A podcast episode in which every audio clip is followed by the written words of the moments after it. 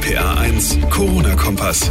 Mittwochabend ist es. Hallo und willkommen zu Folge 61 heute am 1. Juli. Ich bin John Segert. Schön, dass ihr wieder mit dabei seid. Noch zwei Tage bis zu den Sommerferien in Rheinland-Pfalz, aber die meisten, die müssen sich wohl bewusst in Urlaubsstimmung bringen. Ist in diesem Jahr eben nicht so einfach. Corona sei Dank. Auf jeden Fall ist dieser Sommer mit Vorsicht zu genießen. Das sagte heute auch nochmal unsere Ministerpräsidentin.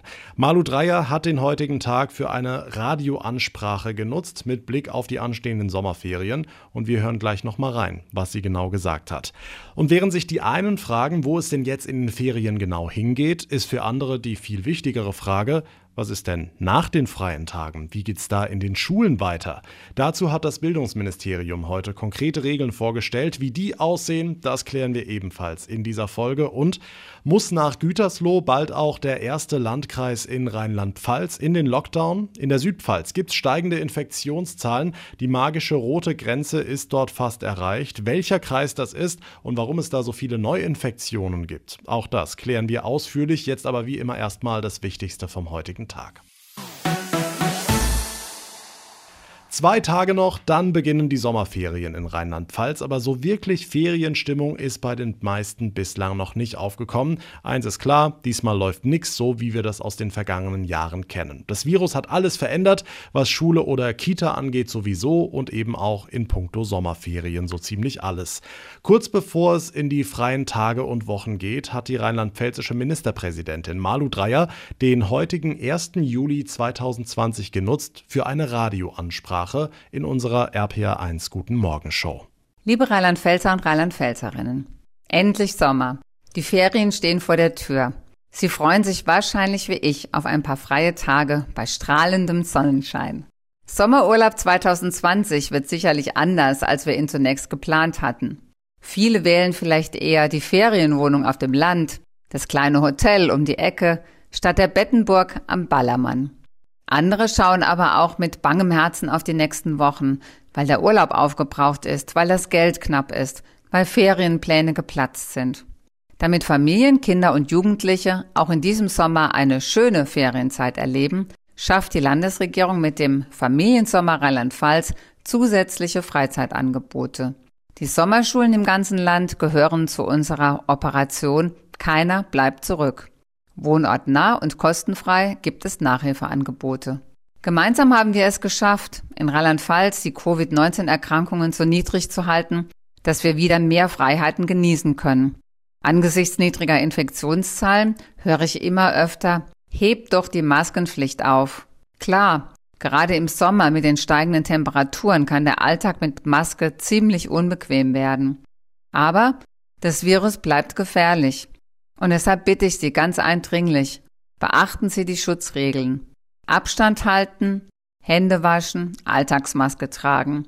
Gerade die Alltagsmaske hilft, die Ansteckungsgefahr zu verringern. Wir haben in Rheinland-Pfalz ganz viel erreicht. Das dürfen wir nicht verspielen. Wir müssen eine zweite Welle unbedingt verhindern.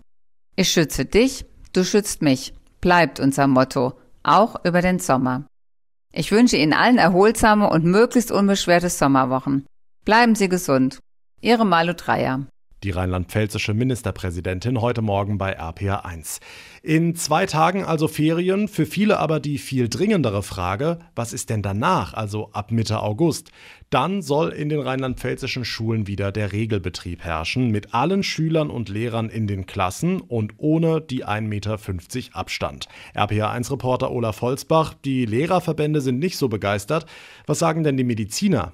Also die geben grundsätzlich mal grünes Licht, inwieweit Kinder anfällig sind für das Virus und oder so als Viren schleudern ihre Umgebung in Gefahr bringen. Das wurde und wird ja noch untersucht. Stichwort Drosten-Studie. Aus dem, was schon vorliegt, folgern wir? Nicht abschließend, 100 Prozent gibt es in der Medizin nie, aber mit einem großen, mit einem äh, großen Sicherheit können wir davon ausgehen, dass Kinder unter Kindern im Prinzip keine größeren Risiken haben, dass sie weniger krank werden und damit auch weniger andere Menschen in ihrer Umgebung anstecken können. Professor Fred Zepp, Chef der Kindermedizin an der Mainzer Uniklinik. Ihn und andere hatte das Bildungsministerium zu Rate gezogen. Der Befund eindeutig. Die Nachteile durch die Corona-Einschränkungen sind viel größer als das Infektionsrisiko. Ja, das sehen die Lehrerverbände anders. Was ist denn mit älteren Lehrern oder generell den Risikogruppen? Auch die müssen nach den Sommerferien unterrichten im Normalbetrieb, das heißt ohne Corona-Fall an der Schule. Für den Fall, dass was passiert, steht Fernunterricht weiter auf dem Zettel. Ansonsten gilt der Hygieneplan mit allen anderen Regeln. Bildungsministerin Stefanie Hubig. Hände waschen, ähm, Niesetikette, all diese Dinge und vor allen Dingen auch das Lüften ist ganz wichtig. Und in diesem Hygieneplan stehen auch die Regeln drin zur Nachverfolgung, zur Testung, wenn es zu Infektionsgeschehen oder zu Verdachtsfällen kommt. Wichtig ist, ist auch, dass Eltern ihre Kinder, wenn sie krank sind, nicht in die Schule schicken, sondern zu Hause lassen. So muss es gehen, sagt sie. Trotzdem rechnet das Land wohl mit mehr kranken Lehrern. Geld für zusätzliches Personal jedenfalls steht bereit. Der Plan für den Regelbetrieb unserer Schulen ist raus. Nach den Sommerferien soll wieder Normalunterricht stattfinden. Die niedrigen Infektionszahlen geben es her. Die Infos von Olaf Holzbach. Vielen Dank.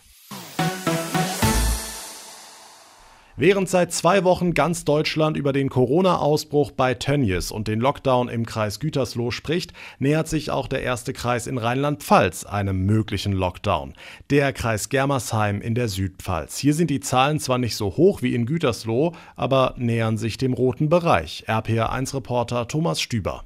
Stand heute sind 42 Menschen positiv auf das Coronavirus getestet worden. Die magische Grenze für den Kreis Germersheim mit 130.000 Einwohnern liegt bei 67 Neuinfektionen in den vergangenen sieben Tagen. Und die Zahl ist in dieser Woche stark gestiegen. Drei Wochen war der Kreis komplett virusfrei. Dann die Nachricht am vergangenen Wochenende. Mehrere Infektionen bei einer Glaubensgemeinschaft in Schwegenheim. Am Samstag bei der Erstmeldung waren es noch neun Infizierte. Gestern schon 28 und heute 42. Der Kreis hat schon reagiert und in den vergangenen Tagen insgesamt vier Schulen und eine Kita geschlossen. Die Unsicherheit in Schwegenheim ist groß. Bei der Information der Bürger wurde es teilweise emotional. Ortsbürgermeister Bodo Lutzke. Es waren ein paar, ich sage jetzt mal, Äußerungen, die auf Unwissenheit berufen, wo man die Maßnahmen der Ärzte in Frage gestellt hat. Warum macht man nicht doch das? Warum kommt man jetzt erst? Der Katastrophenschutz, die Ärzte, das Gesundheitsamt, der Landrat, die wissen, was sie tun. Hm, Thomas, was würde denn ein Lockdown für den Kreis Germersheim genau bedeuten?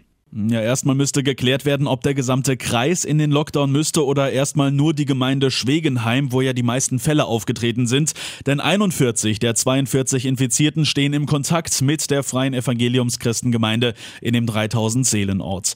Was das für den Kreis oder den Ort im Falle eines Lockdowns bedeuten könnte, sehen wir ja in Gütersloh.